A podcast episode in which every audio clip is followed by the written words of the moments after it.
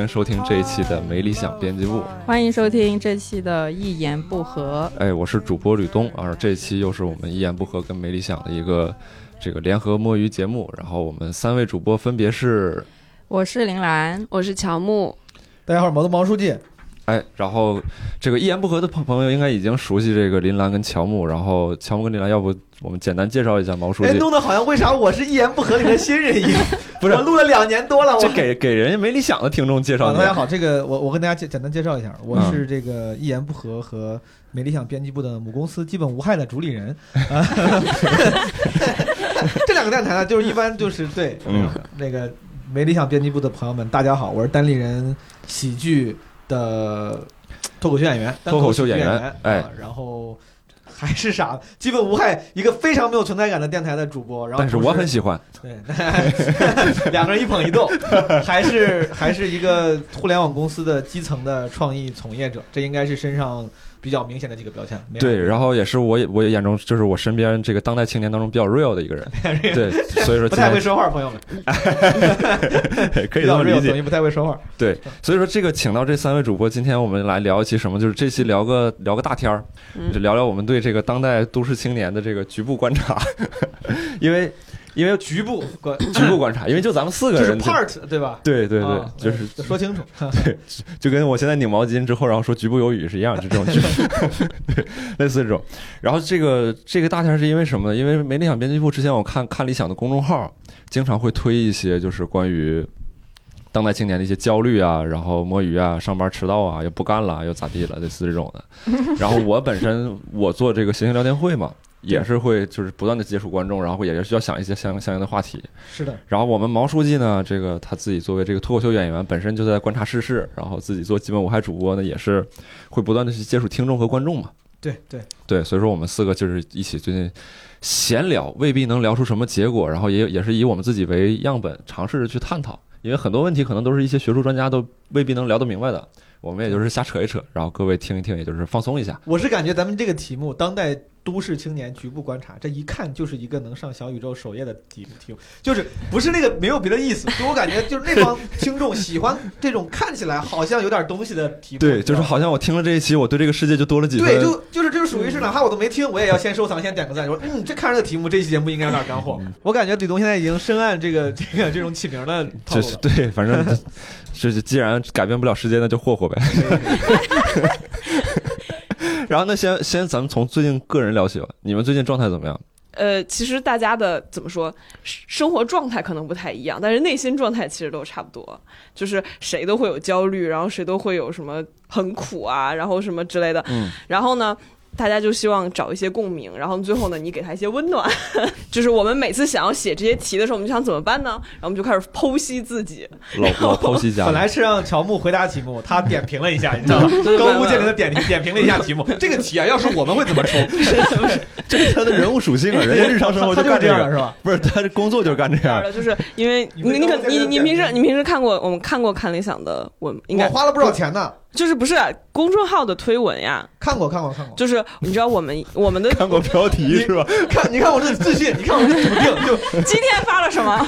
但是我真的看，因为我我们确实现在感觉这个共同那个朋友越来越多了，就是会朋友圈里会时不时有人分享，就我会看。厉害了，但是多，我说实话称不上。没事，不重要。就是我们有一个特点，他不在乎你。你看我这个笃定、自信和真诚之间来回切换，让人摸不清我到底说的是谎话还是实话。就是我们有个特点，就是我们什么写什么东西都要找出一个道理，嗯，然后呢，找出一些文献来分析一下。他们的那种就是心理鸡汤，下面会引用文献。对，就是就是，所以我们哪怕写这种呃非常就是比如什么，你为什么会焦虑？然后你为什么想要摸鱼？你为什么不想干了？你为什么想？回家躺着，我们后面都会有坚实的理论基础。当然，所以所以说你们回答了五分钟，还没有开，还没有进入题目，还没有回答题目。你来吧，我来，我来，我来，我来，我来。我最近很累。你看他们这个就这个叫这个叫 answer，你知道吗？那个叫 comment。为什么累？因为就是打工人嘛，所以就累啊。你不累吗？我我。你这个安全太直接了，还是你的好，还是你的好。就是要就是很就是很疲惫。嗯公司回家之后，其实也还有几个小时，也没有九九六，就是回家可能八九点。就是你觉得这个时候你应该回家干点什么？就比如看点综艺啊，嗯看点书啊。但是呢，就是就很累，就很疲惫，然后就想干点不费脑子的东西。然后呢，就可能就开始什么看小说呀。然后你还看见什么？我我看点就是人家 rap 的视频 对，看解压是。嗯 就是你们就是就是疲惫的程度到没办法再去钻研什么东西。对，我觉得这个其实这个现象其实也挺常见的吧。就是你觉得下了班，我有一些自己可以支配的时间，我应该拿这些时间去干点什么了。但其实你回家之后会发现已经支配不动了，嗯，就是只想以一种平躺、什么都不想的方的式的方式来干一点完全不费脑子的事情。我也是这么跟人说的。嗯，就我最近，因为我是白天有个就是。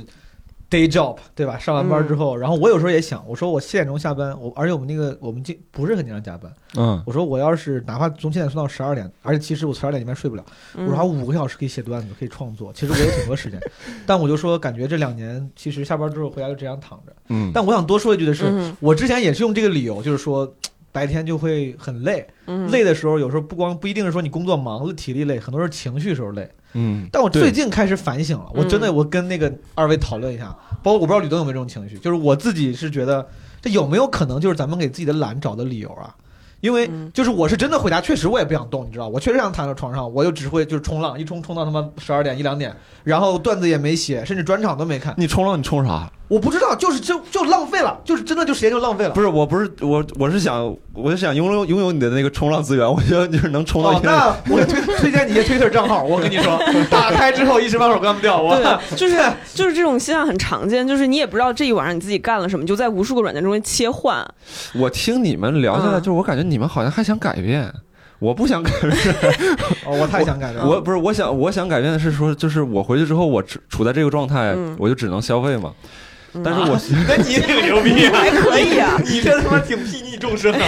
我们都只能冲浪，你们回家没事只能消费哦。不是我的我说的消费就是冲浪，就是消费那些那个嗯没有任何嗯我不需要任何思考的那些东西消。费内容、消费信息。对对对对对，但有些东西它就是要么就处在说这个东西实在是太烂了，你消费的时候你会觉得说会挑剔它，要么就是说这个东西好稍微好一点，就开始开始有养分嗯，你就会觉得说这个东西我得认真对待它。嗯，所以说我在找那些就是既不会让你特别吐槽，然后但是同时又不用过脑子那种东西。推荐你们一个《鬼灭之刃》，这是游戏吗？不是不是电视剧那个动漫，动画动画。哦还有那个关于我转生成史史莱姆这件事儿，可以帮你们度过两周左右的时间。对，但是这种属于精品资源，你知道也不是特别多，对，就是主要是你干那些特别。不费脑子的事儿的时候，就会有一种空虚感，就有一种自己？就第二天会有一种浪费时间、愧对自己，然后问追问自己我的时间都去哪儿了的这种感觉。就是呃，你可能浪费一周时间的某一，然后呢，这周的周周末临睡前会有突然某一个时刻开始质问自己，就说啊，这一周我又干什么啊？什么都没有干，嗯，大概就是把那个审判的声音杀死。嗯，是这样的。对，但是我我 嗯。我自己也是老说，我说其就我每次为自己那个下班之后回到家这个懒这个事情，不能嗯说懒，消磨时间这个事情，嗯。我找我找的理由是，我说白天这个工作很消磨情绪。嗯。但我后来，我就你这个后来指其实最近一段时间，我就突然就是想到了身边一些嗯有家庭的朋友，其实年纪甚至有些都差不多，比如我领导可能比我大几岁，但是我身边有一些朋友跟我差不多大，但是可能结婚有孩子了。嗯。就你一旦有家庭之后，就是你们可以想象啊，就肯定那个那个生活是也事儿变得多得多。你回家之后哪有那么时间打游戏、看嗯看剧？你有好多好多事儿可以干。然后我就突然觉得，哦，其实大家都是能干事儿了，你就是懒。我就就说这个你就是我我自己，我觉得我嗯他妈就可能就是懒，只是给自己懒找理由。就所谓的那个躺在床上不想动，可能就是因为自己懒。所以这个是我最近的一个反省，我也不知道这个反省是不是我我过度反省觉得不是，你不用反省，啊，不用反省我，不用反省，因为你刚才说到这儿的时候，我就突然想到一点太，低了，我感觉。就是我们其实有的时候所谓的懒，是因为没有这个个人意义或者说一个大的目标去支撑嘛。嗯你就感觉你每天处在这种循环当中，也不知道嗯干啥呢，在这儿。是的，就是你看，比如说你刚才说那些长前辈，嗯他们可能步入到人生中另一个阶段，有家庭或者怎么样，就是他会有一个其他的身份带给他一个还算是可以的意义。对。嗯。比如我作为老公我要怎么样，我作为父亲我要怎么样，尤尤其是一有孩子之后，是的，就是你就不用再去寻找个人的意义了，就马上这个东西可以支撑对，所以说咱咱们这个懒其实源于你是没一个没没结婚，没什么。你是一个迷茫、没有、没有、没有目标的年轻人，这件事情本身也很令人沮丧，你知道吧？嗯。就如果说你要追求卓越的话，你想追求优秀，你突然有一天发现说，我操，我没干事儿，因为我懒，而我懒是因为我没有一个目标，没有一个意义，这件事情也很令人沮丧。觉得你，对吧？对，但我这这个意义就是你们观察了这么长时间，你觉得这个意义是是就是能好找的吗？就是之前我找文，就因为被迫找文献，所以还呃差不多有这这方面的解释吧。就是说，其实我们在日常生活中很容易有一种就是挥之不去的疲惫感，嗯，就是你没你上班可能也摸了一天，但是回家就明明很累。然后回家上班不干事儿，回家也不想干事儿。然后说这种挥之不去的疲惫感，其实是一种早期抑郁的表现。哦，就这是抑跟抑郁有关吗？对对对，就是哦就。就是他他有点跟你生活中找不到成就感，然后呢，就是你生活中又没有目标，又没有成就感，然后呢，就是你有一些能量对外发不出去的话，你就只能对内，然后就抑郁了。所以，如果能找到一些目标或者成就感的话，也许就是你就有了对外去发散它，或者你比如你当了爸爸或者怎么样，就是被逼就找到成就感。我我我觉得这个理论，暂嗯暂暂不说是它是哪个文献有没有道理但我觉得说它看起来是能够解释我的问题的。你觉得你也是吗？你觉得你你有一样的这个表现，也是因为你你有你有你抑郁吗？我觉得可能有点儿吧，就是终于，哎，我心里爽了，我心里爽了。那你继续说你刚才说就是为什么大家会在这上面有这么有这么有共鸣感呢？不就是大家多少都判定自己有点儿吗？对吧？啊我是真看过病，我 哦，对，那待待会儿待会儿讲讲你这个不看病的是这个没有待会儿讲讲这不重要，这个事儿看病的没没啥讲。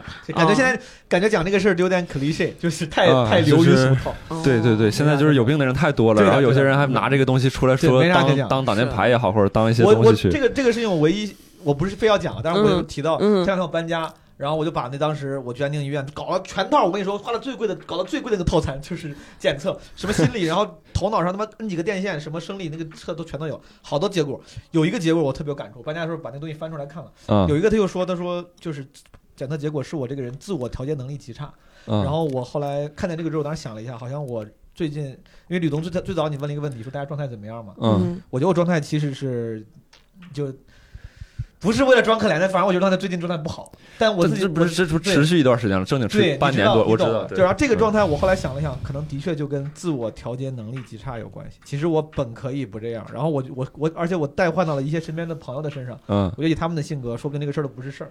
但对我来说，我就感觉自己调节能力很差，就一直出，就一直会不是，我觉得，我觉得得这个可能是你把什么东西看得重要的，然后当这个东西没有的时候，就比如说，就是可能你你非常在意自己做的事儿是不是有意义的时候，嗯对也有可能，你可能很多人就是他未必会在意这件事情。没没错没错，对对对，嗯我我首先不确定这个前提是否是正确，但如果说现在这个是存在一部分人都有这样的一个，在他这这个这个反正就找不到这种方向或者怎么样，如果这个成为一个有一定人群的这个现象的话，你们觉得这个是什么什么情况会会造成这种东西？自始至终自古到今都是这样，还是说就是最近大家开始由于资本的压迫 就开始没有，有一本书叫《倦怠社会啊、》，推荐大家可以去看一下，是一是一个呃，不是这个，不是这个，不是这个，韩敏哲那个是一个德意啊，不对，是一个韩裔。你看过了？吗？哦，我看过了，是就就一个请请你就讲讲一下，请两位文化人来，就是因为我们不想看书。没有没有没有，刚好刚好就是他是个哲学家叫嗯韩炳哲的人写的。他大概意思就是说，现代社会一个最大的特征就是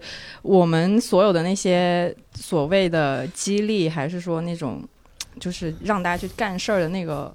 说辞变成了你是在自我实现，所以大家很容易就会把我干不好这个事情怪到自自己身上，就说我明明是为了让我自己变得更好，但是我没有多加班，我没有多干点业绩，所以所以我不好是我活该，都是我自己的错。但其实不是这样的，其实是就是那些压迫你的权利换了一套说辞。就是说，你现在是为你自己，然后我们所有人就在跟自己洗脑说，我是为自己，为自己，所以我们就很多事情都会觉得很累。嗯，这就是倦怠的一个原因之一你觉得你觉得在你身上这个对体现了吗？就是我自我洗脑，觉得是有点体现的，就是因为我们有一个就我们都有一个工作量的要求嘛，然后有时候我会觉得，如果我做不到的话，就是我自己能力不够，然后会一直在想这个事情，所以就一直逼自己，就是你赶紧做吧，就是这样子。对，你们有没有过那种时候，就是呃临睡前吧，就是把手机也放下来，真的准备睡的时候，脑子里跑马灯，就是今天一些没有没有干没有就干错了。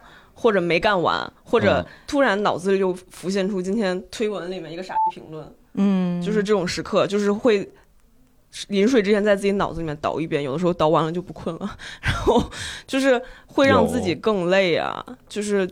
虽然不是有意的，对对，虽然不是有意的，但是就是会每天莫名其妙的让自己变得更累，并且，因为我们还是属于那种创意性，你也属于创意性，对吧？就是每天，就是每天 每天，就是它不是它不是机械性的，就当是吧？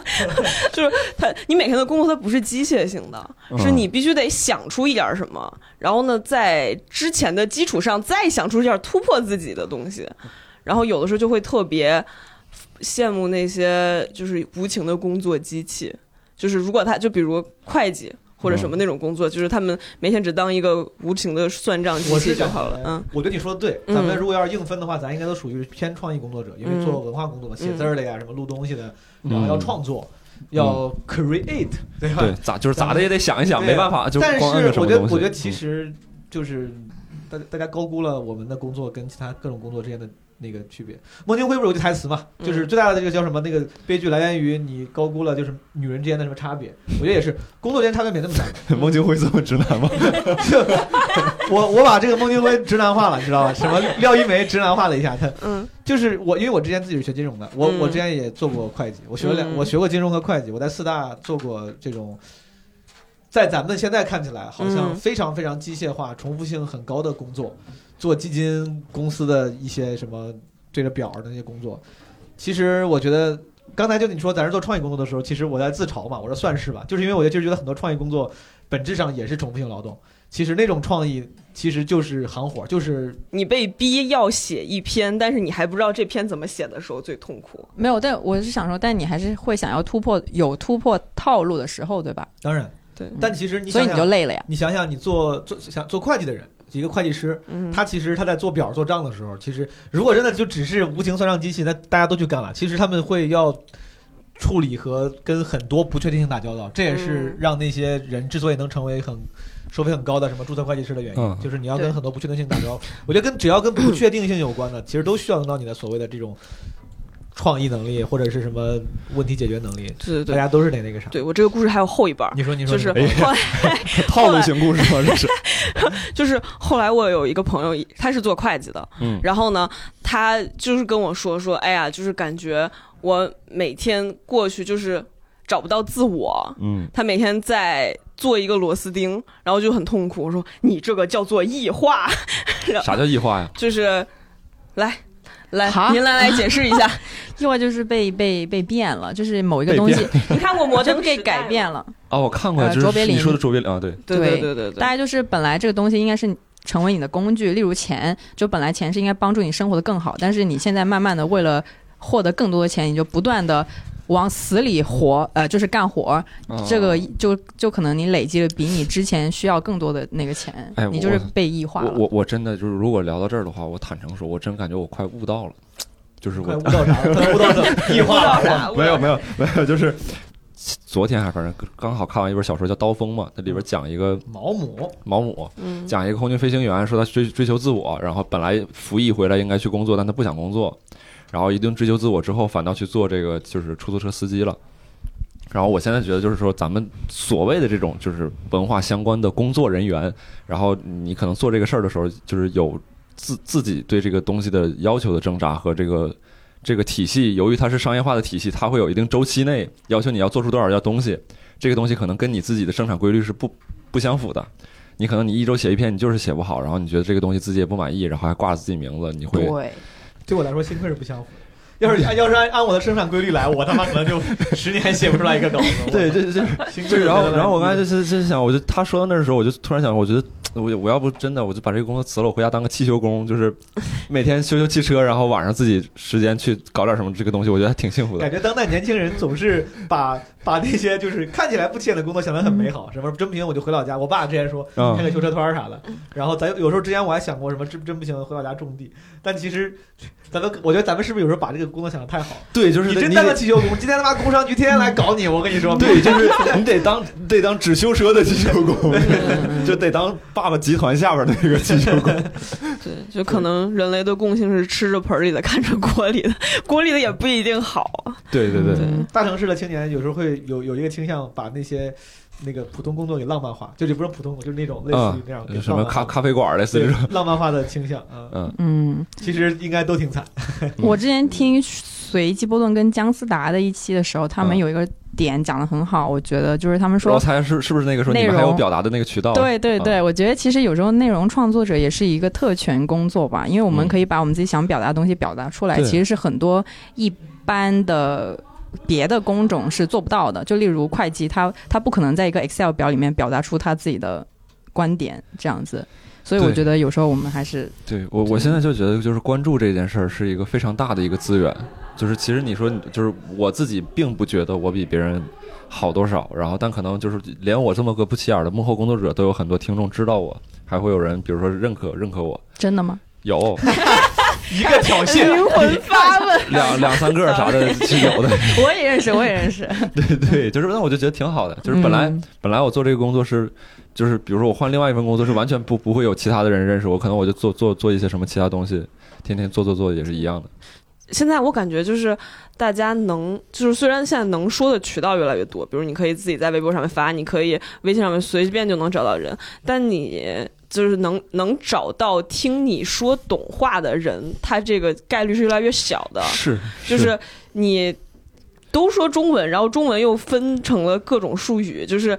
比如你想跟你朋友解释一下你工作上面，你吐一个你工作上面的槽，嗯，然后你先把前前情给讲完，就他就已经听丢了，对对吧？对，就是听懂的人你不方便说，然后方便说的人他可能不一定好好交流这件事情。对，所以现在大家就是都有点变成工具人，你就是你你说到嗯这儿，我我就想插也硬插到另外一个话题其实我们刚才聊到，就是说可能是由于我们工作或者环境导致我们在意义感或者生活方面这块会有比较大的消耗嘛。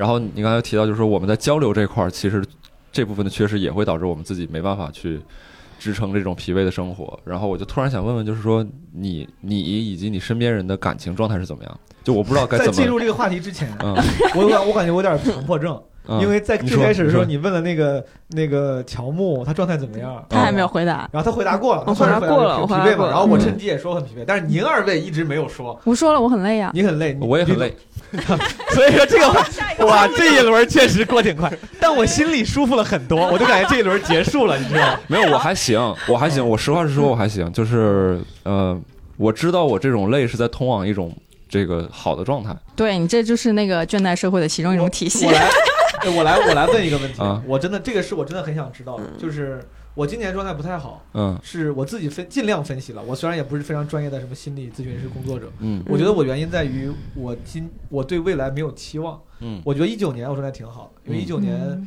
你像吕东知道，一九年我作为算是那个时候也是一个入行放上水浅。没有很久的脱口秀演员，但是你的就像升级打怪一样，你的那个级嗯一一级就都达到了。嗯我年终办了半专场，然后年底是专场，中间还上节目，就从嗯线下往线上走。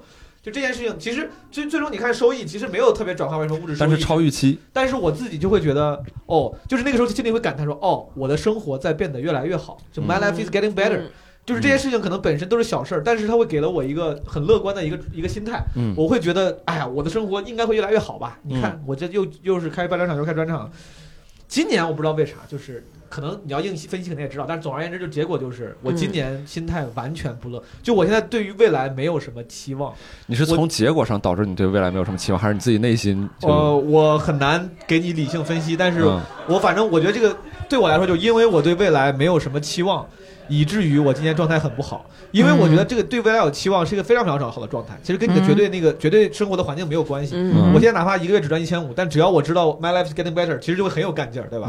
一个月入三万的人，但是他如果觉得我操，我职业瓶颈，他可能天天很焦虑一样。嗯对，我现在就是属于到了一个，其实你看绝对状态可能不比去年差太多，对吧？嗯那我专专场还是在演，然后节目今年可能还是有机会上，嗯但我就已经没有去年那个，第七对吗？嗯第七季，呃，对，就是估计走不了太远，但是 现在还不能说说？能说到哪儿就七八说开始录了嘛。嗯然后我第一轮前就前两天录的非常艰难，淘汰两次，复活两次，就非常艰难。哦真的我就非常艰难，但是就跟我 咱咱俩特别奇怪，好开心啊！你回去跟周奇墨握握手，就让他这个反复复活的这个单立人人以后的风格就确定了，就是他俩刚才我说奇怪的点在于说，就是你在没提奇葩说这件事，他俩感觉你是个普通人，但你去哦，大哥是你大哥，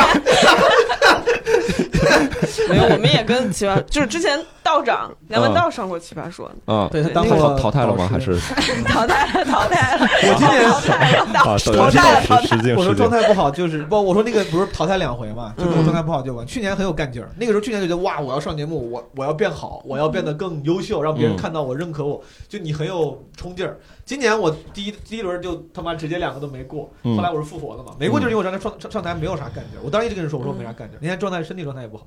但总而言之，我是今年处在一个因为对未来没有什么期望，然后而状态不好的阶段。我想问三位，你们现在处在一个对未来有期望，然后状态比较 就是有干劲儿，或者不说有干劲儿吧，但就相对比较乐观、比较好的一个状态吗？我我一直以为我最大的问题就是我没有特别想要的东西，然后我并且因为这件事情曾经就是会自我怀疑过，或者类似陷入一些情绪。嗯那后来后来慢慢的我开始知道一件事，就是比如说即兴，即兴里边就是我说演这个这个东西的时候，短的里边可能是在关系上面，我想要你对我怎么样，比如我非常短，我想要你给我给我一杯咖啡，你不给，这个可能矛盾就开始建立起来了。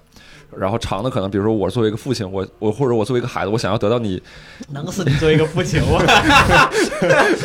我作为一个父亲，对你作为一个父亲，我作为孩子，我想要得到你你对我的认可呃，这可能也是人物在关系上面的一个动机。然后再长的，可能是这这个人物本身他自己也有一个动机，我想要成为一个什么什么样的人，类似这种。我一直因为我自己没有这个动机，就是我感到很不好。然后但后来就是有有一次，一个外国语老师提到，他就他就说说这个。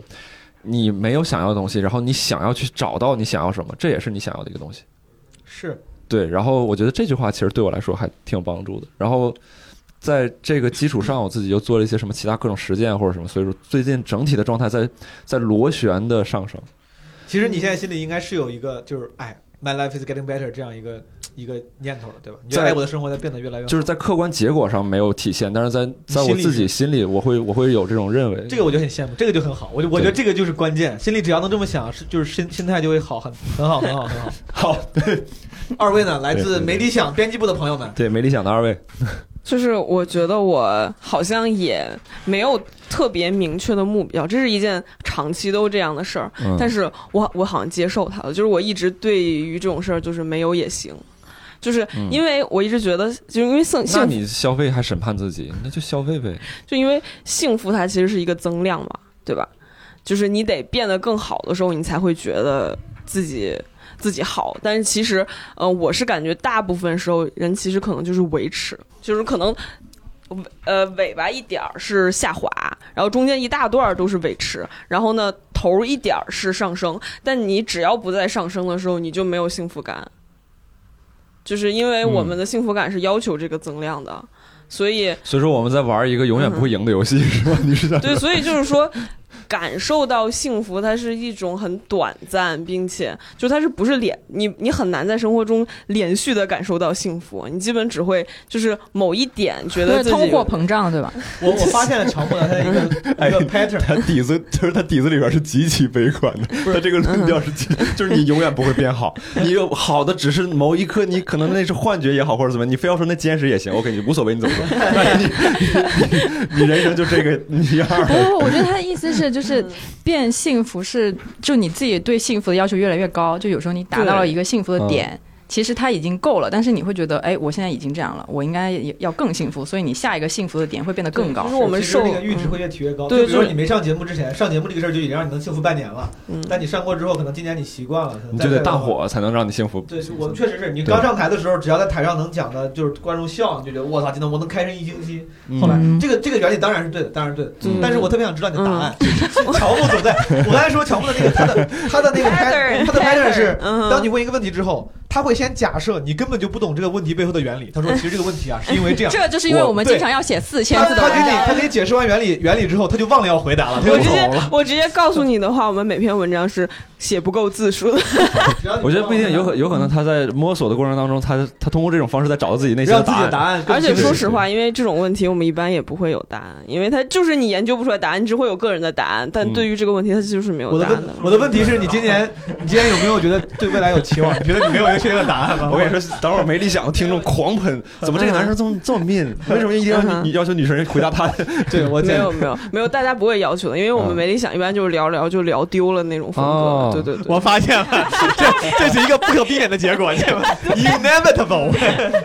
对，嗯。所以没事，你不用就还好了，没有没有什么期望，但是我已经习惯了这个状态，所以就还好。但但今天就是虽然很累，但我猜应该也没有特别就是焦虑或者悲观，对吧？就是。因为对对对，就是没有更坏它只是维持在一个正常的状态。好的，哦，来吧，林兰。嗯，问题是什么来着？你知道我们，你知道我们每次是怎么聊丢了？我感觉林兰她就属于那种，我要问了她说，嗯，有就没有。不是，就是你觉得今年你状态，就就是刚我我说那个状态是由于对未来的期望而造成状态。你觉得你对未来还有期望吗？你今年是一个对未来有期望的状态吗？你现在有觉得自己的生活在越变越好吗？嗯，我觉得很难讲哎，就是要从哪个方好有道理哦！我竟无言以对。要看从哪个方面。我觉得今年看清楚了一些事情，我长大了，能说是往更好的方向走，还是只是我认清了方认清了现实，就呃应该算是往一个更好的方向走，因因为我对自己更有数了。对，就是你觉得你觉得盲目乐观他刚，才说的这两个字，都一瞬间我都没意识到那是个脏话。对就是背中有话的人，就是我 我你妈的，就是你这么当你这么说出来之后，我心我心里呢就更有数了。就是你觉得盲目乐观是一种更好的状态呢，还是认清现实是一个更好的对状态。对对于我我我作为一个理智人，我一直有、嗯我之前有有一度，我时不时的会想让自己成为一个理智人。就是毕竟什么，老觉得自己受过高等教育，应该理智看待事情。在那个状态下，我会觉得认清现实非常非常重要。我直到最近，我突然觉得，我就觉得，我段子里面也也有个前提叫 better crazy than stupid。就我觉得嗯嗯，better 就是宁愿当个神经病，你知道？就是我觉得 crazy 这件事情有时候挺好。就我我现现在你要让我选 crazy 是一种选择。对我但凡能盲目乐观，我超想盲目乐观，我现在就做不到。我现在特别想盲目乐观。我前两天去去录奇葩说的时候，看到好多亲戚吧，嗯，就是第一次来参加的人，就像我去年第一次一样，第一次来来来录这个节目的人都有，通常都会有一个共同点，就是嗯极其自信、极其兴奋。就是大家都觉得，因为在各自的行业里面可能都是佼佼者，嗯然后他看了好多节目，心里想的可能都是说这种东西我也行，大概可能是都这种状态。来了之后就特别天不怕地不怕，哪怕他不说自己多牛逼，但他他至少他不会怕，他觉得我让你看看我多牛逼。我觉得今年我就看见他们，我就特别羡慕，跟我去年那种就感觉也是想证明自己那种劲儿是一样的。但老奇葩就是。你看他通常就没有那那个劲儿了。嗯我觉得盲盲目乐观这个劲儿，虽然盲目乐观这个词儿听起来有点贬义，嗯，但其实我觉得很可贵。我特别希望能够有盲目乐观的状态。这不可贵吗？所以你没有吗？对 太贵了，我操！不是我意思，就是不不容易拥有嘛。对，而且你还有过那种特别活力四射的，就在去年。去年前也我我一年比一年差，一八年是最好的时候。对啊，也挺好的。就是对啊，我当时因为我当时跟着是跟着公司去去过一期他的那个录制现场，你们现在还录到半夜两三点吗？经常弄到很晚。对啊，然后我们因为我们公司的人就是过去，你知道，嗯、可能我们公司的特点就是大家都没有都不太有精神，就是他就平都都是一种冷酷然后萎靡的状态。嗯，然后坐在那里，就是我们坐在观众席，就是旁边人都在大叫大笑，然后我们都没有表情，就是因为也很困了，然后也没有劲儿了。我的冷场他妈应该就是在这一场，就是被他们他妈带下来的。我们就去了演，我一个们就去了梗差点就响了，我 就赢。然后笑是会彼此影响，你不笑，旁边人笑，他就他会面临更大的压力。李卫以后千万不要再请没看理想。太理想的人，对，然后我当时看着场下选手，就好佩服呀，就是好强啊，他们都好有活力啊，就在那激情四射的演讲。上班啊，这就是 这就是工作，都是打工人。嗯，我也是。对，但是就觉得那种活，就是的确有被那种实体的活力感染到就是很希望自己有那种劲儿。，对对对，嗯。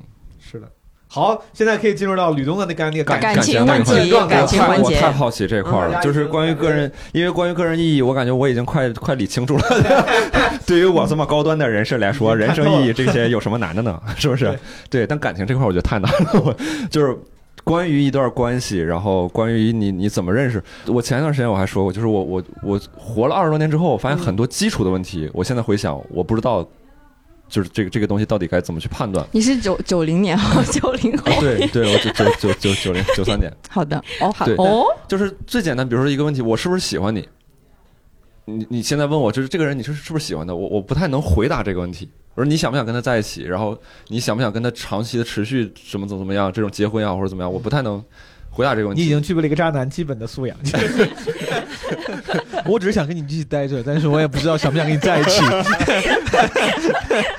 但是我的良心告诉我，就是当你不能回答这个问题的时候，你就不能去就是找待人着家，跟人家待着。对，因为人家好像不能接受这种状态。对不起，你是个好人，对，就类似渣。男未遂，别人接受不了，主要是别人但凡接受，但凡接受，我这你也想待着，我也想杀。出你个天昏地暗。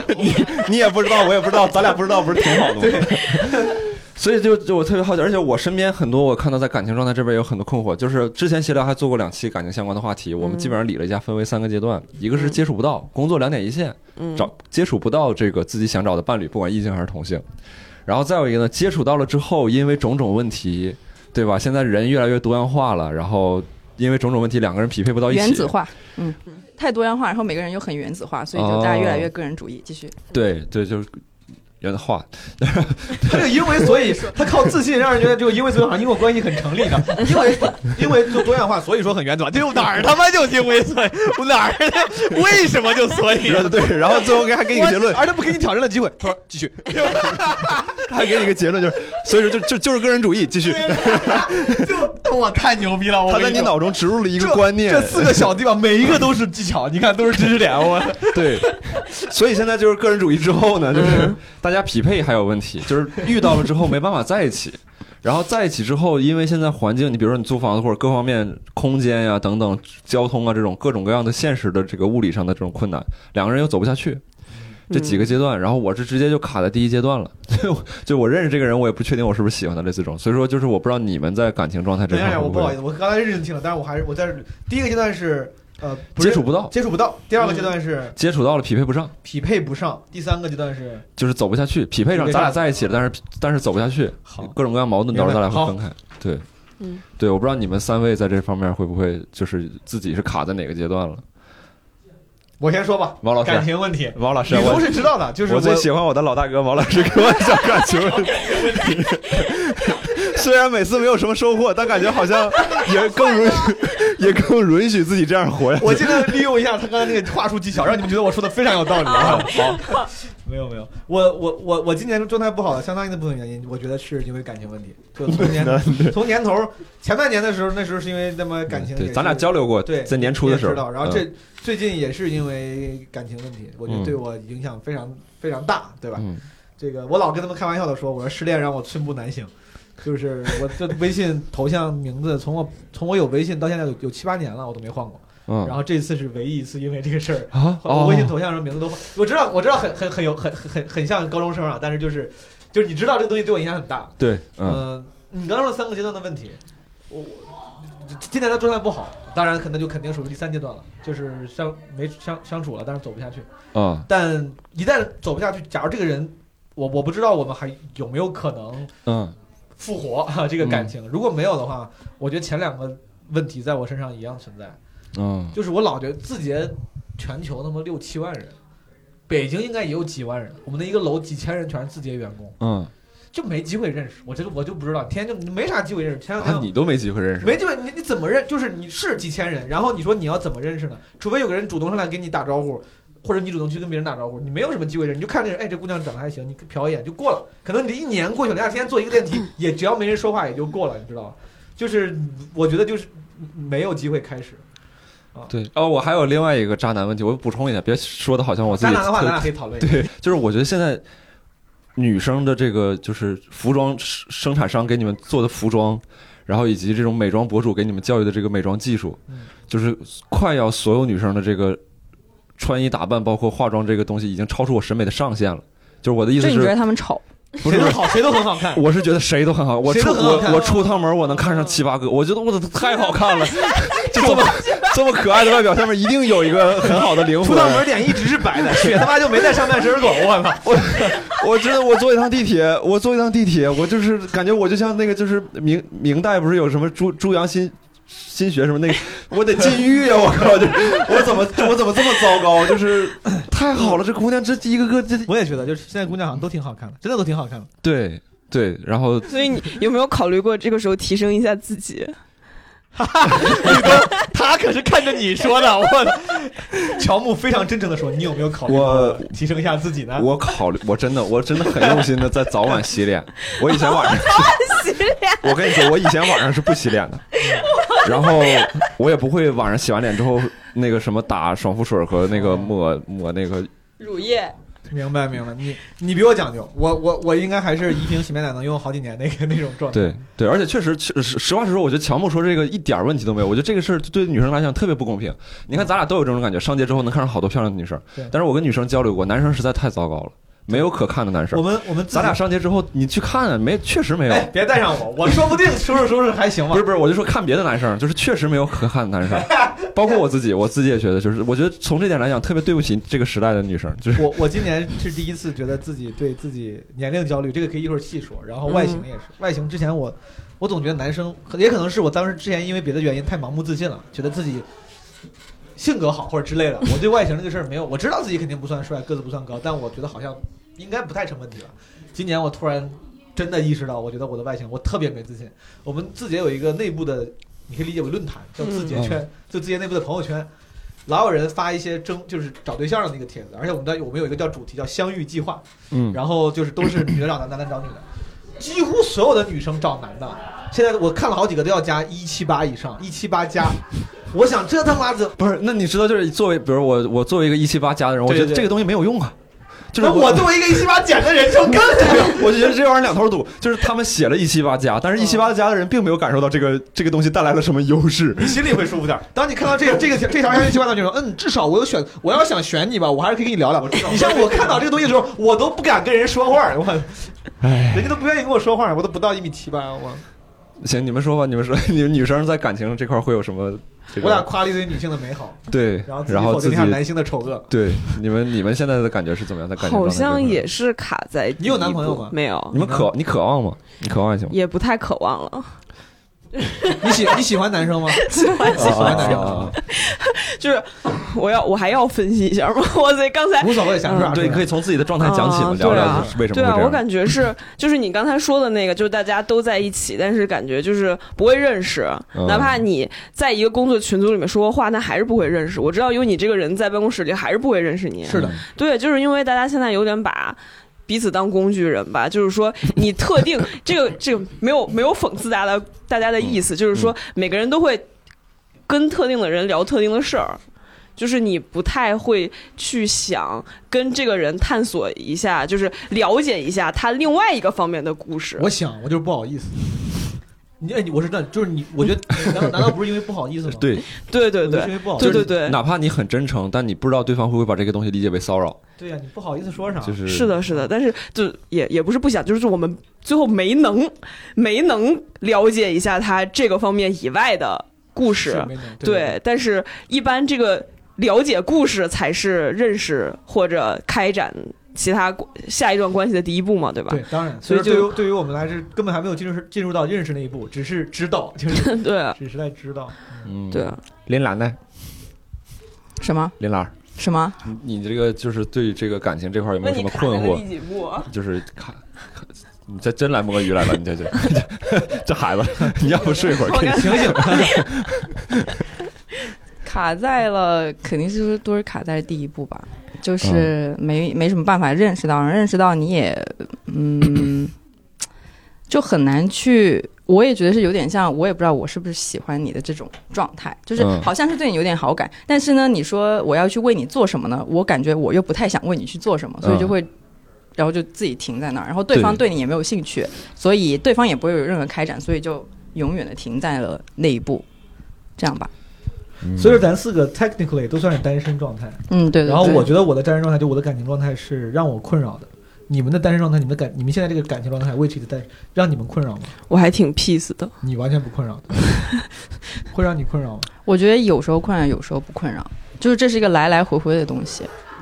我我是我是觉得我不知道这件事儿有点不正常，就是我不知道我是不是喜欢这一个人这件事儿有点不正常，就是大家都你知。道你喜你是不是喜欢一个人，你不那知道可能你在喜欢他的路上，嗯，我来问几个问题吧。嗯，男人对男人之间的谈话，我不是我我没有想旁听一下你的我想旁听一下。对，回头可能会剪掉。啊比。如说你对对。你对一个人，你不知道你喜不喜欢他，嗯，通常在这种情况下，你想睡他吗？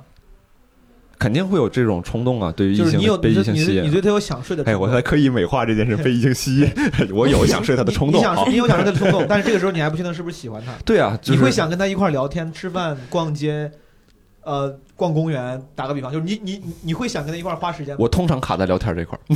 就是其实，所以说就是我想我想我有睡你的冲动，但是我不想跟你聊天，那这不是喜欢，这确实不是喜欢。睡完之后你最好不要跟我说话。就是你这还是花钱吧，我感觉你这 我觉得这个说出来就是会吕东说的那么好像是一个很就是很难解决的困惑，这不一句话就解决了吗？没有没有没有没有，是这样，就是我是觉得就是交流这件事对我来说特别难，就包括我不是说跟异性这块儿，对我跟比如说咱俩，我可能我可能很想跟你在一起玩点什么，就是咱俩比如说一起玩个游戏，但是这个东西结束之后，在一起聊点什么别的，嗯，我会感到就是说刻刻意的交流，我会觉得困难。是对异性，其实就是不太擅长，对，就是有时候不太擅长聊天。对对对对对。那我那我换句话说，就刚才你比如说就比如说，比如我有我，假如我我聊的这个感情问题，我很关注，我我特想过来请教你，然后我这个聊行，但聊完之后我就咱俩就陷入尴尬，还是把你当工具人嘛。我不是把你当 我就觉得就是再聊点什么，可能就 我没有那么当 没有那么多想聊的了，嗯就是那是另外的价钱，聊更多的天。也别是也不是价就还是刚才说的，只想跟特定的哎人聊特定的天吗换？个话说，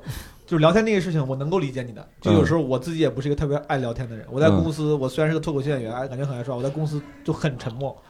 然后包括跟我跟我的伴侣之前谈恋爱的时候的伴侣，其实话说的话也不多。嗯那你我用另外一个标志来衡量一下，比如说我确实有时候可能也不想跟他聊天，但是我想跟他们待在一起，哪怕今天，比如今天我是周六，我今天已经确定我不出门了，没嗯没事儿干，嗯我要在家打游戏，嗯但我希望家里有个人可以陪着我一块儿，我嗯躺在床上，他在旁边，他干他的事儿，哪怕我俩什么都不说，但是我觉得他在我身边。会给我的幸福感加分。嗯，然后比如说有一天我要去逛公园，或者甚至想去旅个游，要办个事儿，嗯呃，我不想自己，我想他能跟着我。对你只要别跟我多，别让我多说话，但是我还是想让你跟着我。对，那倒是。所以说，你对你对你那个不确定喜不喜欢的女生，你会有一样类似这样这样的想法吗？就是比如说，我就直接以我前女友为例好了。好，比如说，她跟我交流的时候，有时候我会特别自责，她可能跟我交流一些日常的事情，但我会经常难以去聚焦在她跟我交流的一些事情上面，嗯，因为我就觉得实在是，就是我我会逼着自己，就是这个会成为让我让我迫使自己去做的一个部分，因为我俩是异地嘛。会有一点可以解，你找一个工作也需要强输出的姑娘，就她也不想跟你说话。对，所以说就是就是我我觉得他毛书记刚才说那个，就是当我俩没有特定问题要交流的时候，嗯我觉得待在一起是挺好的。这个这个我倒是挺挺挺希望的，就我俩各自做各自的事情。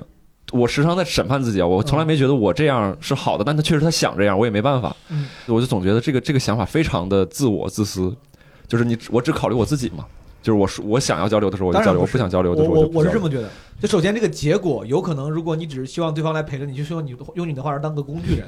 对于如果对让对方不开心的话，这可能是自我私我。我跟你说，就是咱俩这个面前这两位女性是咱们亿万观众女性观众的一个缩影，就是一定会有人骂咱俩的。没关系，我我我的 real 就是不会说话，我已经说过了。但是我是觉得这个，你愿意跟他再在一起，哪怕没话说，嗯这件事情本身不代表你自私，这个这个事情代表他对你重要。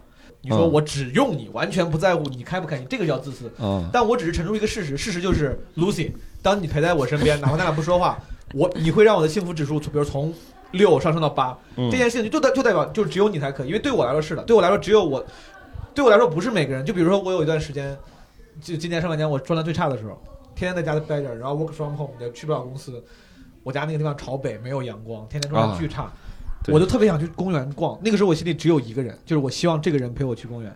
啊，然后如如果没有他，我身边当然有朋友，不管我找你还是找什么，就咱咱俩脱口秀演员朋友，嗯，我知道大家都会也会挺开心，但我不想，我觉得他们在我就是不是一个状态，咱们一块儿去不不会有有这个人给我带来的幸福感那个提升要多，嗯所以说我我就想你陪我逛公园，哪怕他俩啥话都不说，我就想让你陪着我。这个事情本身代表着你对我的重要性，而不是说我自私，就是啊，我我是这么想的。好，两位女性的，哦，没有，其实我觉得我能理解你说的那种状态，就因为我觉得现在很多人应该 maybe 都是这样想的，就是可能有有需要一段感情或者需要一个人来陪的这个这个有有这个需求，但是自己又不想说投入到那么多的那种心态，我觉得是有的。嗯那是因为就是大家可能工作都挺忙的吧。就是拿我自己来讲的话，我会觉得，就是干啥都好，不要打扰到我写稿就可以了。就就我会有这样的想法，但是有时候的确平时会有想要有个人陪的这种心态，但是万一这个事情打扰到我写稿了，我就会就不要了。用我们这个个术语，你这就是叫活该单身，因为因为你这个这是不是太口语化了？这个术语，因为不是，但是我觉得嗯，这工作对你这么重要吗？所以我之又又说到之前呢，我觉得我是有点被这个自我实现的东西给异化了，就是我现在就经常剥削，呃，就有有有点这样的我总会感觉。喜欢问一些奇怪的，嗯，比如说你哎，你会觉得彭于晏是个很优质的男神的形象吗？彭于晏，啊，我随便说，我随便问，吴彦祖也行。男神是谁？梁朝伟，我感觉有很多哎，啊随便说一个，随便说一个，我不能说，啊，随便。他的名字不能提无所谓这么多人，随便随便。我不能说。特别艺术，好，那那就是石老板了。我的天，假如说是石老板，假如说是石老好，板，假如说是石老板，假如说是石老板，嗯石老板就是你，你对他钟情已久，从没想过有一天竟然能够得到这个男人。这个男人有一天走过来跟你说：“ 林兰，我想跟你好。姑妈，我想跟你困觉，” 对，然后我们看我们上次来的时候，真的看到石老板在外面睡觉，就就面对这么一个你垂涎已久的男男人，他想跟你好，你你就不愿意为他什么暂时放放你的手里的稿吗？那那是可以，但是问题是不会发生这种事情。啊、就是只有这个程度的人才能让你为了爱情稍微放下一点工作，是吧？对，石老板这个程度的人，对吧？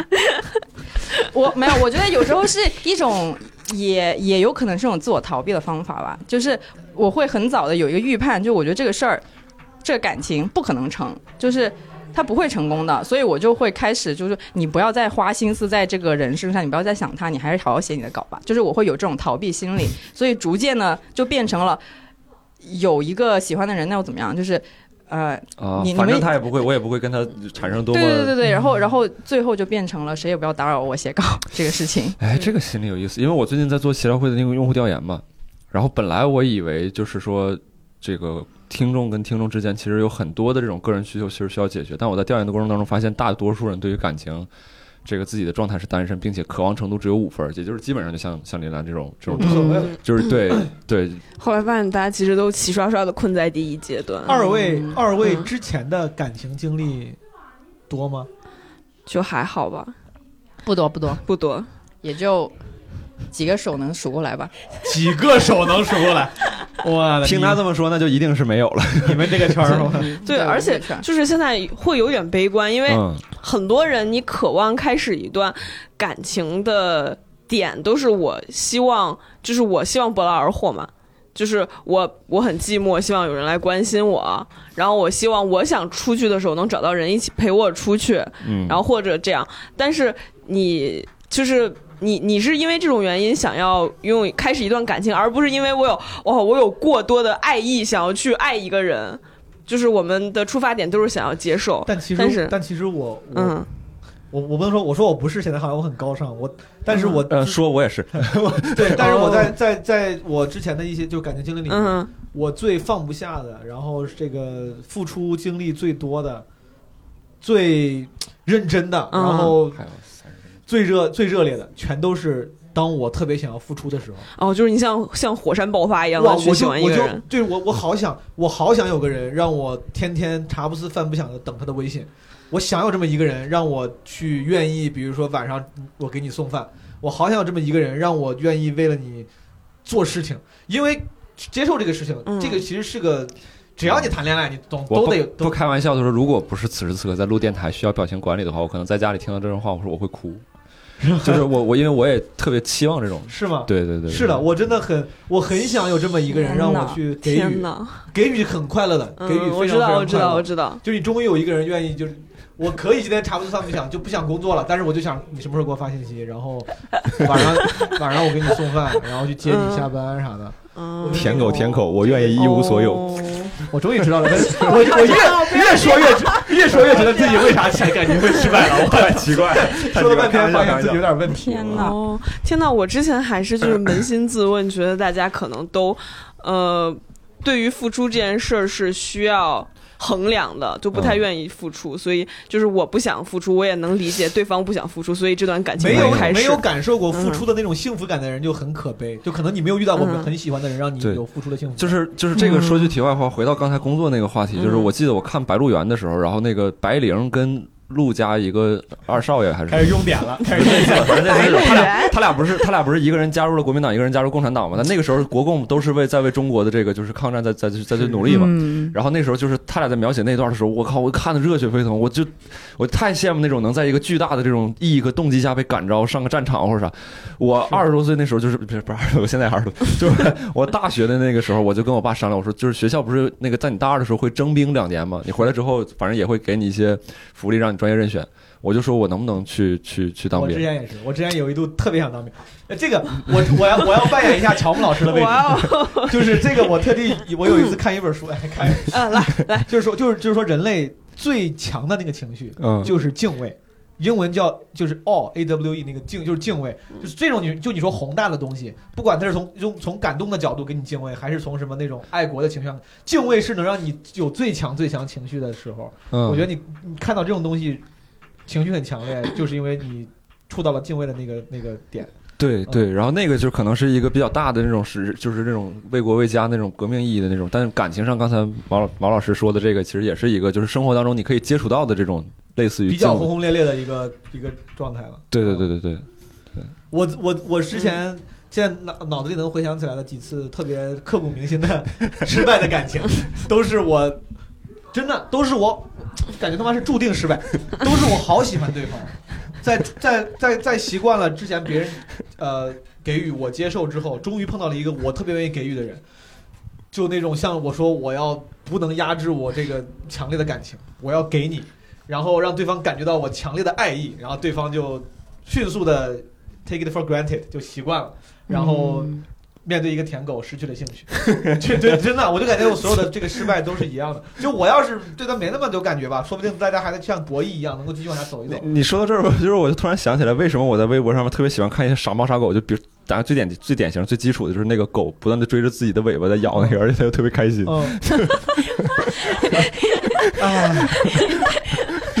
我 我感情的失败 inevitable 得 不可避免。好像对，没事，好像对。以后回头我们要不成立一个社团吧，就是就是把一个虚无的事情抬到一个极高的意义上。我今天我就是要跟他们东城区东四十三条的这个矿泉水瓶子干一下子，碰一碰，我碰一碰，我要把东四十三条所有的矿泉水瓶都给收干净。热血青年，莫名其妙。没有，我刚想说，其实我觉得你这种状态还是应应该是一个比较好的状态当然我还能爱，我觉得还挺啊。对对 对，我觉得这是一个挺好的状前两天我因。为就感情失败，然后今年吧，最近几年我觉得喝的最多的一次，不是故意的，我不是那种借酒消愁，我我一直非常反对把饮酒酒精浪漫化这件事情，我觉得没必要心情不好什么喝酒，但是那天确实可能没，我就觉得情绪上没控制住，那天晚上喝的巨多。就是我都说就说说不清，第二天起来发现自己吐了一床，有点恶心，有点恶心。然后我就洗澡，然后洗着澡，嗯刚洗没多久就开始头晕了，就觉得站洗不了了，躺躺在洗躺在那个卫生间的地上，开着洗澡水又睡了，不知道睡了多久。然后醒了之后发现水还开着，站起来把澡洗完，然后回到卧室躺在地地毯上睡了一天，然后床上东西因为太没劲儿收拾，嗯，我当时就就是我第一次有感觉，就是我喝完酒之后，我我不觉得很丢人。之前我每次要遇见这种事，我觉得很丢人。我就嗯第二前，我就前一天朋友，而且朋友还有一些不熟的人，啊我说怎么看我这人他妈天天在那，因为据说前天晚上我喝多之后抱着每一个人哭，我抱着每一个人哭，然后问每一个人你们开心吗？我好开心啊！后来后来他妈有一个有有一个朋友跟我说，我说昨天晚上我说啥？他说你一直问别人开心吗？你一直说你很开心。他说刚开始我还觉得你这个行为让我觉得有些悲凉，后来久了觉得你这是很好笑，然后我就这种这种从悲凉到好笑的，这个 尤其悲凉。然后我那天就觉得，我觉得，我觉得我好像也不觉得丢人。我觉得我都三三十出头了，我今年马上三十一周岁了。我说我还能因为感情的事情流眼泪，然后喝这么多，然后我觉得我觉得挺好。我觉得比那些就可，我觉得就是你对我的那认可，其实我自己当时这么夸自己，嗯我说我还我还还能爱，还能哭，还能因为这些事情，我挺开心。我我希望这个状态能持续的久一些。对，对，我也觉得，就是你还能有那种就是什么渴望，不是，对对对，然后渴望付出和什么什么渴望送他回家，渴望跟他在，还挺好的。不是，就是说到这儿的时候，我突然感觉到，就是这个台，因为我们各位听众，你们不知道，就是乔木跟林兰坐在一边，我跟这个毛书记坐在一边，我就突然感觉到有一个就是划线，这个划线不是说我们彼此对立了，而是说好像就是两种群体之间的不同，就是不是因为男生这样，就是好像是咱们有某些激素在在 支撑着我们，然后女生没有，所以说好像就因为不只是强迫跟林兰，他俩现在就冷眼旁观，看着对我就我接触到很多女生扇两个，大眼，嗯，看毛啊，挺好，挺好。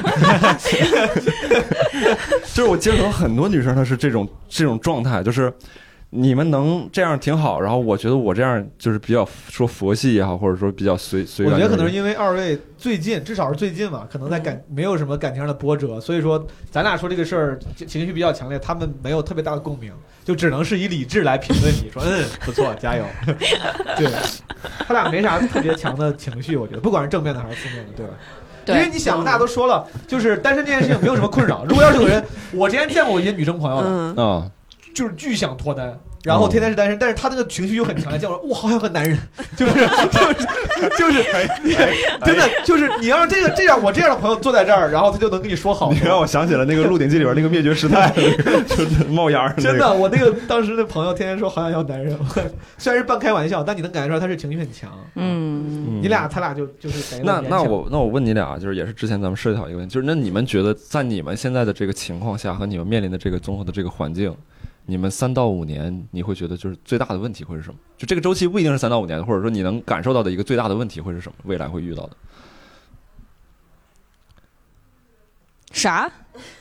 在在问题是啥？他真的是就是出来休休息的，你知道吗？虽然睁了眼睛，但就脑子里根本就 就简短的一个“啥”字，他都要花三秒，三秒折腾啊啥？你说这个整个大的状态三到五年之后会怎么样？这未必是三到五年吧，就是你现在的这个状态，然后现在这个环境，你未来你觉得会遇到一个比较大的问题会是什么？我觉得可能还是没有目标感吧，就是因它会为导致什么实际的这种问题？啊，是这样的，就是你想你你已经想挣脱开旧的社会时钟，就如果说社会时钟它是规定了每个人，社会时钟是就是如果说 咱们一言不合，今天是完全的落了下风。一言不合的听众，咱也得说分点词儿，我跟你说。要没有没理想这两位姐姐，你们永远都这么无知。我告诉你们，就是说社会时钟其实就是规定这个一个社会上面规定每个人必须需要在什么时候什么年纪完成什么样的事情，就比如说它是一个既有的学术词汇是它，跟它跟咱们那个人性陀螺，咱我们老说那个人性陀螺嘛，就是其实是一个意思。对对对。好好好，是是是，就是说，就比如社会上面觉得啊，你可能二十多岁，你需要谈个恋爱，你需要在三十岁之前结婚，然后呢，你成家立业了之后就需要有个孩子，然后呢，你呃有了孩子之后，就是比如你五十岁退休了之后需要带孙子，类类似于这种。阶段可能社会对于一个人的期望，对，就是对，就是他总结成一句话，就是什么年纪干什么事儿。嗯，就是我们现在其实已经在不停的反叛这个，就觉得我不需要，那我嗯结不结婚无所谓，生不生孩子也无所谓。然后大家觉得之前可能说你在一个国企里面是吧你？怎么还是说那个人生堕落？好笑吗？还挺好笑。我但是我说太真了，他们他以为是真的。大我湖州的，我我好不容易从社会史中找了一个，就是我觉得一言不合不能落在下风，你知道吗？对我们不要把这个社会上的竞争带入到我们纯粹的电台里。没有 乔老师，然后，然后就是说。呃之前那些规章你都不想要了，然后呃包括之前觉得成功，比如在国企里面很安很安稳的。待一辈子你也不想要了，但是想要什么呢？就是之前你就觉只觉得让自己快乐就好了，后我后半辈子只需要维持让自己快乐就好了。嗯但是你的快乐是很多变，是很难以呃难以琢磨，然后它是随着这个社会潮流，就是你总说你想要。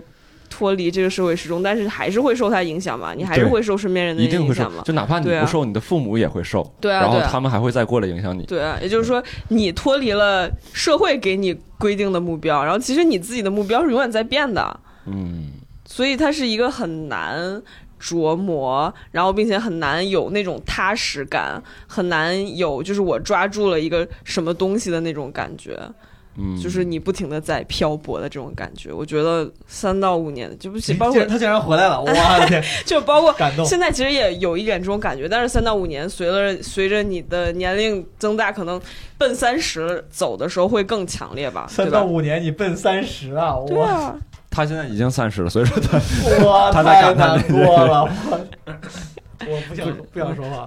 你现在你现在你来采访一下，你现在有没有感觉更紧迫呢？就是这个，我想你这是采访还是凌辱？你在编大的。三到五年奔三十了，我操，我太他俩他俩很年轻，对太年轻了，九五后吗？你们都是？我是九五，他是九六，嗯，林楠林林林林林兰呢？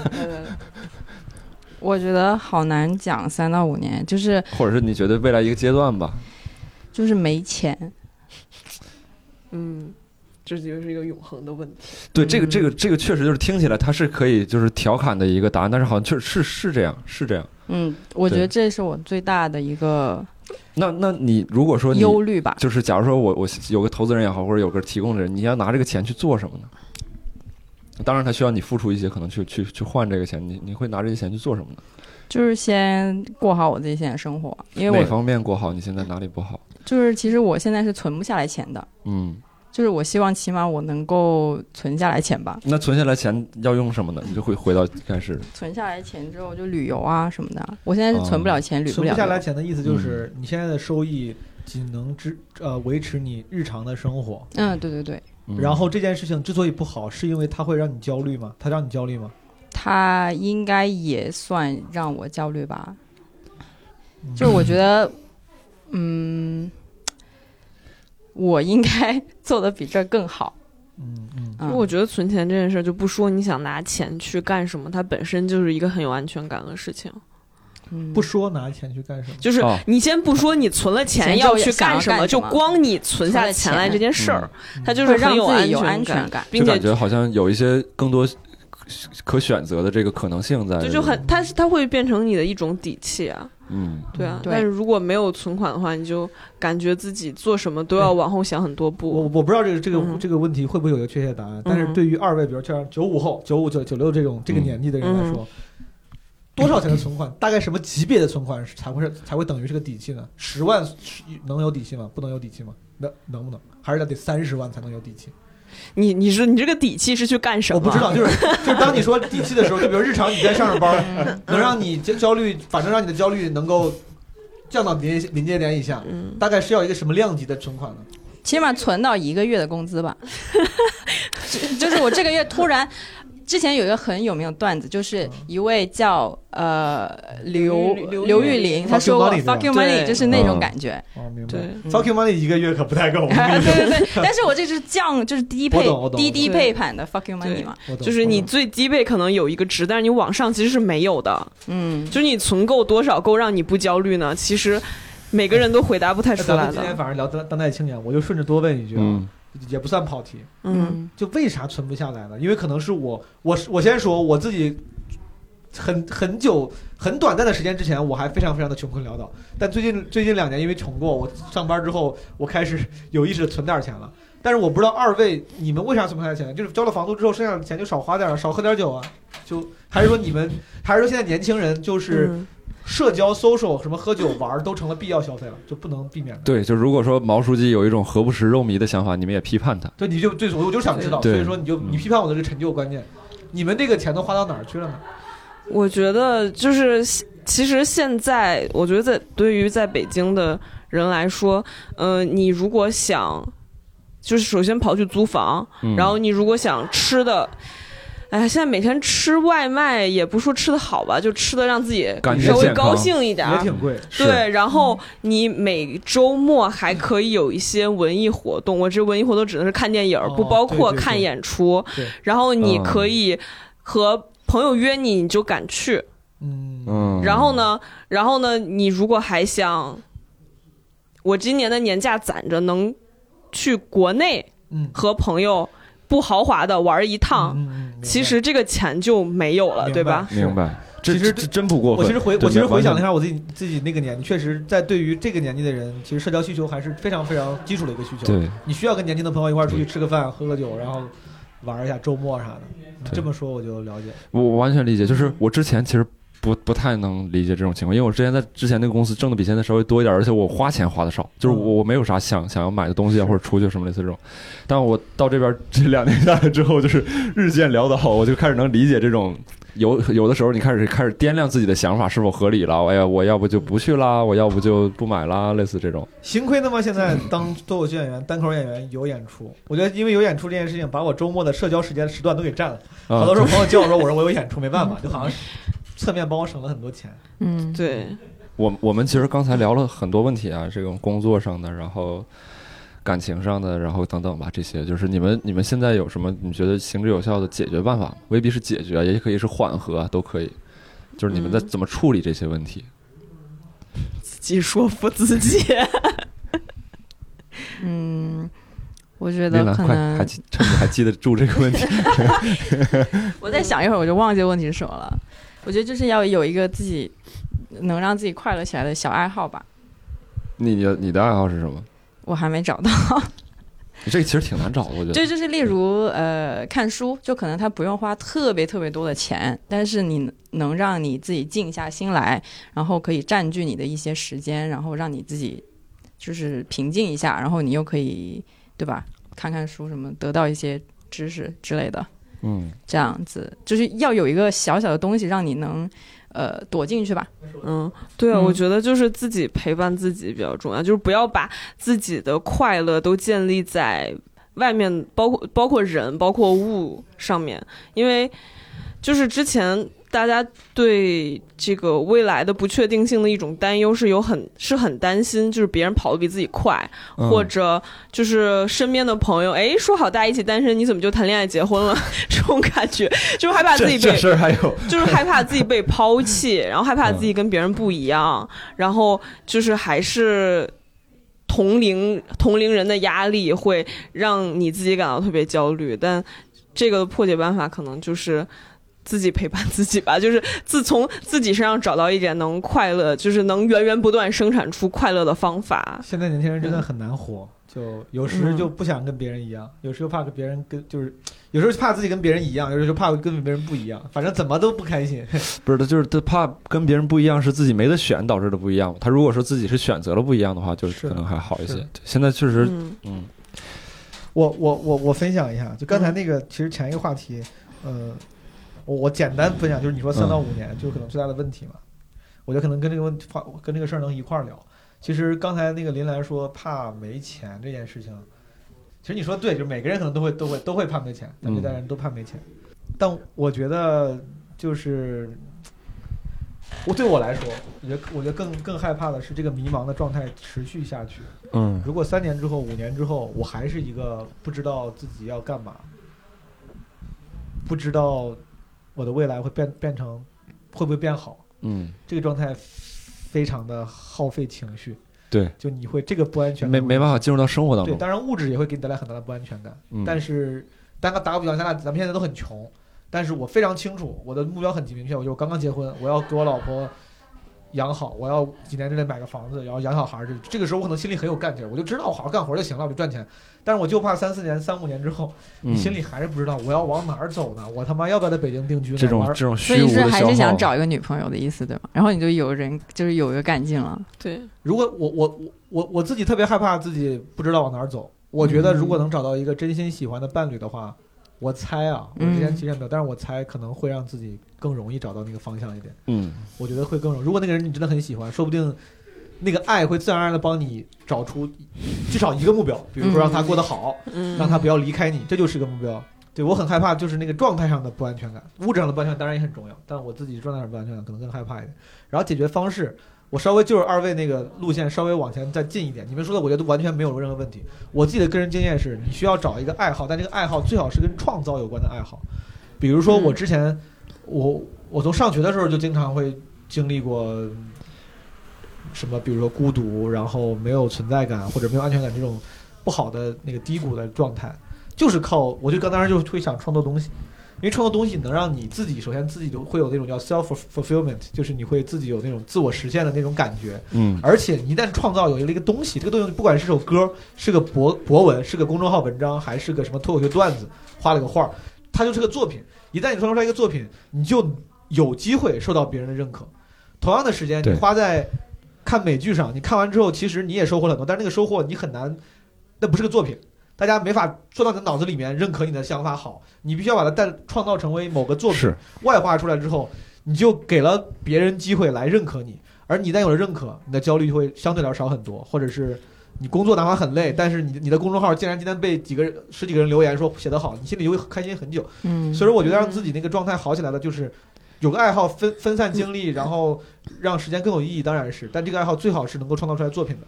这个作品不用多牛逼，哪怕只是个小的手工，哪怕只是一篇小的文章，小的这哪怕只是个微博，只是一条微博，但如果这个微博你发出来之后有有五六个朋友转了，你也会觉得哎，用心的去写的，对的对的，嗯。我觉得对大家可以想想想一些能够能够最后诞生出来作品的爱好。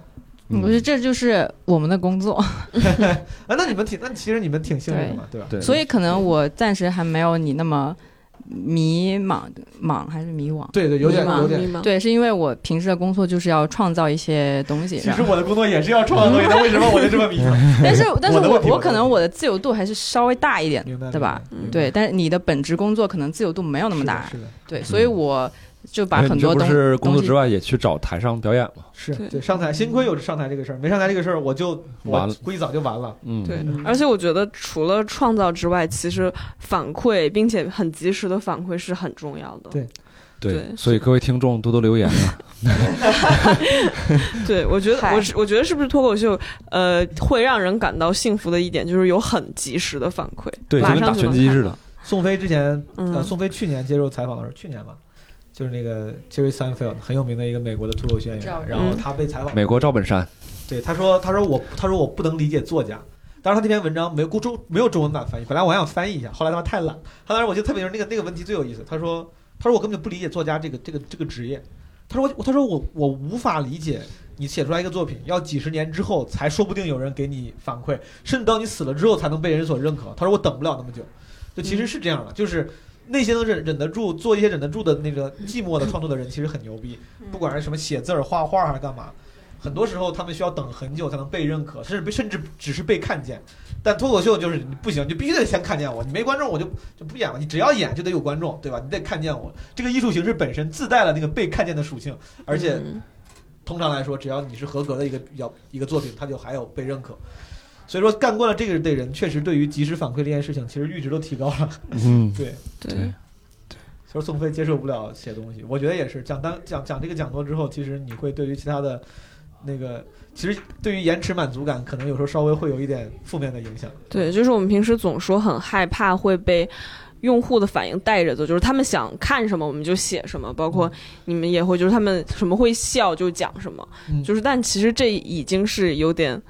就是幸福之后的小担忧了。其实整体就是能有这种及时反馈，本身就已经是很幸福的事情了。而且就是我我觉得这个我可能没有资格说这个话，这只是我的一个想法，我也未必能就是每时每刻的都去实践它。就是我觉得，假如说是做这个内容创作相关的一些东西，可能还是要用自己的勇气去对抗一些这个沉默和。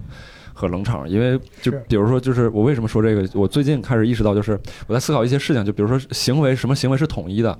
我现在现在主张的，或者说我希望的是是什么东西？我会不会某天我自己做的事情跟这个东西是相悖的？就是或者说是伤害我主张的这个事情的？就之前咱们不是市场上经常说这个视频要短嘛，嗯，要短啊，或者说怎么怎么样，然后包括抖音跟快手始终它会有很强的数据去支撑这个短视频是有更大的这个用户量去消费的。但是我最近在做用户调研的时候，发现就是。我现在虽然只打了几十个人啊，嗯但就这几十个人来讲的话，他们几乎都不太用抖音和快手，嗯就是里边可能大概有一两个用抖音和快手，然后我记得是三个还是四个。然后我当时就产生这样一个认识，就是说，哪怕有有世界上这个有有一个亿的人，山一样的数据压倒在你面前，证明这个短视频是是规律，是互联网的铁铁律，你不能去对抗它。但就有一百万个人，他们他们的习惯就是去消费一些长的呀，或者是怎么样，然后可能就是你自己要能能能站在这一边，要能坚持到能找到他们是的，为止。嗯对，然后不然的话，就可能比如说你越向市场倾斜，然后市场就就是那些那些一百万本来想消费长内容的人，他们可能也逼得没办法，就最后只能去消费短内容，因为这个市市场上没有长没有长内容可供他们消费了。嗯，是的，嗯就是我觉得这个这个是创作上的做自己嘛，be yourself。对，之前之前那个我上学的时候，我当时记得特别清楚，大一上一个什么营销课，那个教授就说，他说如果你要是不喜欢这个课，他说你就别学了，就是就像就像你说你本来是想做长的东西的，你要是为了迎合做了一些你不喜欢的东西，他说原因是一样的，他说你想，他说你你逼着自己做了一些你不喜欢的事儿。你真的以为你自己能做好吗？就是你真的以为，他说你你你以为你自己学习很好，你很聪明，哪怕你不喜欢营销，但你能跟能靠着聪明才智和努力做到营销界的数一数二。他说不可能的，因为这一行里面还有无数个跟你一样聪明，但同时还很喜欢的人。对，你你对哪哪怕你跟他们一样都是一级聪明，但别人至少还比你多了个热爱，你，根本拼不过那些人的。所以说。最后结果就是，如果你做了自己不喜欢的事儿，哪怕你再聪明，结果就是这个事儿你也做不了，你也做不到头等，会有一些一帮很热爱的人做的比你好。然后你本来擅长的事情，本来想要追求的事情，你也放弃了，就最后不伦不类，很惨。对对，我觉得创作上还是要这个对，还是要做自己，最后至少你不后悔。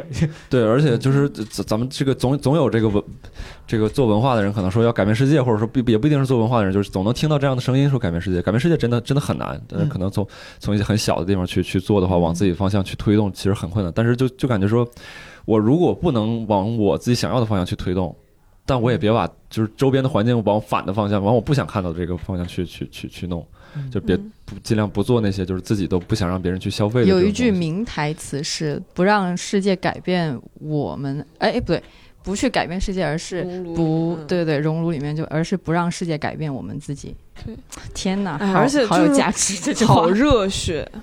就是呃，我记得 徐子东说过，就是他说，这他他是有人采访他，问他说，就觉得这个时代已经没有文学了，还是怎么样？就是你觉得这个以后的文学会更差吗？他说、啊完全没有这种担心啊，因为每个时代的文学就是几个人决定的，你这个时代文学好不好，就就是决定你，就是其实就是你这个时代有没有出那几个人，大大众的潮流根本影响不了什么，所以就不重要。对 make sense，非常非常有道理，没毛病。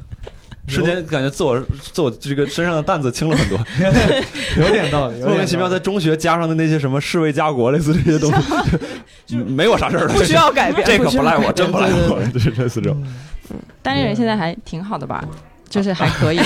对突然开始，不是我意思是，就是呃，如果我们嗯。都算是坚持比较坚持自我的创作者的话，然后我们现在也还没到穷困潦倒的地步，那证明还是可以的嘛。对，可以啊，可以，可以，相当可以。对，就是看理想这种啊，然后或者是相当单立人啊。唯，一的问题就是咱今天引用的台词太少了，引用的那个人太 就是少了。咱有几个人家他妈，他当时学学说徐子东的时候，我就想你就说了个赵本山，今天正 正正常，啊。赵本山说，对，但咱不是有什么 self fulfillment 对对对，这些，就是我觉得也还人生陀。螺啥的，啊，人生陀螺，嗨，战斗陀螺，对，对，数码宝贝。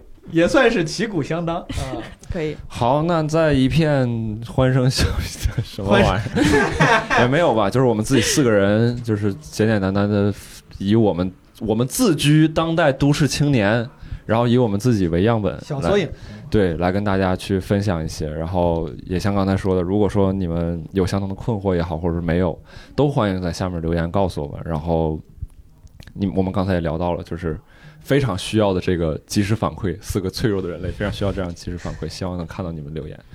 然后也感谢你们收听到现在这期节目，不管是没理想的听众还是一言不合的听众，那我们这一期节目就到这儿，各位听众，拜拜再见，朋友们。拜拜。拜拜。好勉强啊！没有没有没有，我忽然想到，因为之前我们不是没想编剧部都是一般是四个女生在那里聊嘛，然后我们聊任何话题都有人说我们缺少男性视角，嗯，然后我想哦，这期搬过去我们终于有男性视角了，非常强的男性突然视角发现发现男性视角也不值钱，也没有什么珍贵的，我操！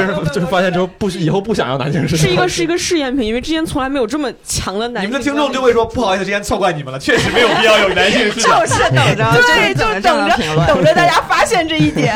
对对对，谢谢谢谢，谢谢大”家。我靠一己之力帮你们这个。没错没错。